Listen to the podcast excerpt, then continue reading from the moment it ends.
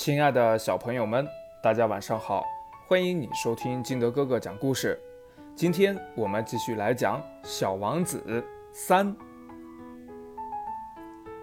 我就这样孤独的生活着，没有一个能真正谈得来的人。一直到六年前，在撒哈拉沙漠上发生了那次故障，我的发动机里有一个东西损坏了。当时由于我既没有带机械师，也没有带旅客，我就试图独自完成这个困难的维修工作。这对我来说是个生与死的问题。我随身带的水只够饮用一星期。第一天晚上，我就睡在这远离人间烟火的大沙漠上。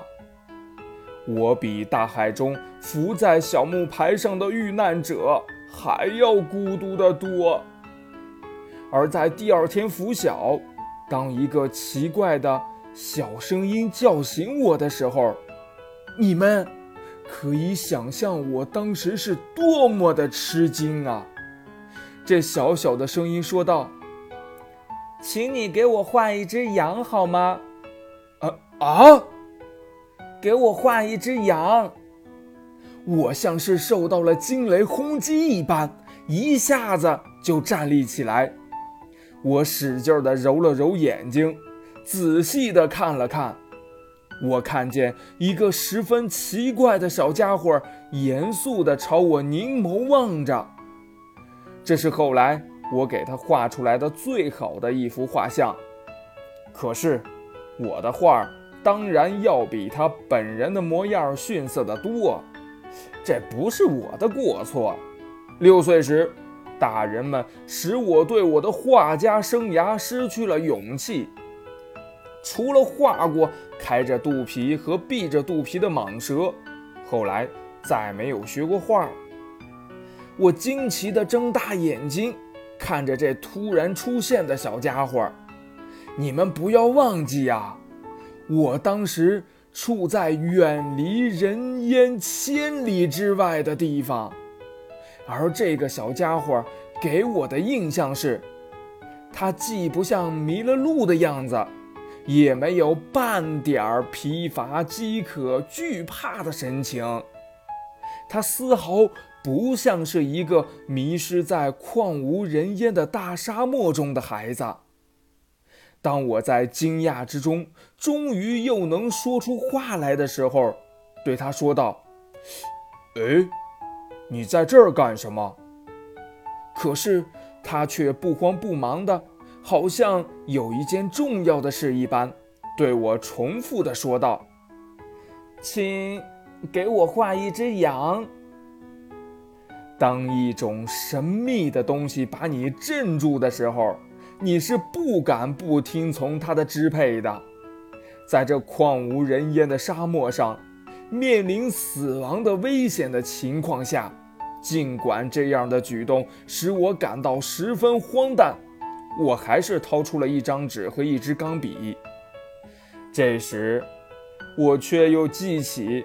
我只学过地理、历史、算术和语法，就有点不大高兴的对小家伙说：“我不会画画。”他回答我说：“没关系，给我画一只羊吧。”因为我从来没有画过羊，我就给他重画我所仅仅会画的两幅画中的那。闭着肚皮的巨蟒。不不，我不要蟒蛇，他的肚子里还有一头象。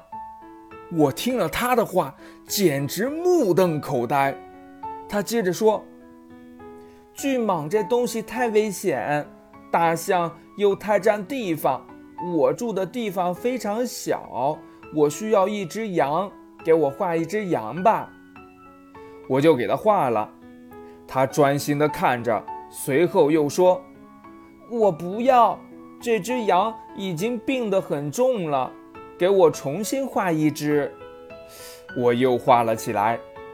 我的这位朋友天真可爱的笑了，并且客气地拒绝道：“你看，你画的不是小羊，是头公羊，还有犄角呢。”于是，我又重新画了一张。这幅画同前几幅一样，又被拒绝了。这一只太老了，我想要一只能活得长的羊。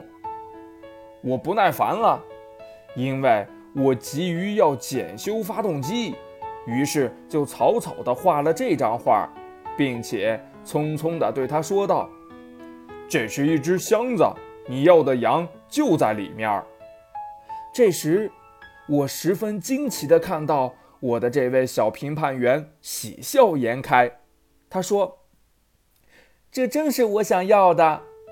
你说这只羊？”需要很多草吗？为什么问这个呢？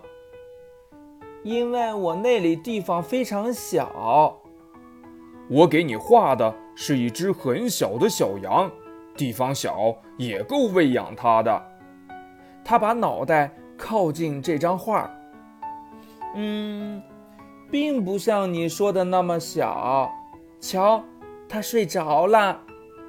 就这样。我认识了小王子，那接下来还会发生什么有趣的事儿呢？欲知后事如何，赶紧关注金德哥哥。亲爱的小朋友们，今天的故事就到这里。喜欢听金德哥哥讲故事的，欢迎您下载喜马拉雅，关注金德哥哥。同样，你也可以添加我的个人微信号码幺三三三零五七八五六八来关注我故事的更新。如果您想看《小王子》这本书，也可以点击声音进度条上面的购物车进行购买哦。亲爱的小朋友们，明天见，拜拜。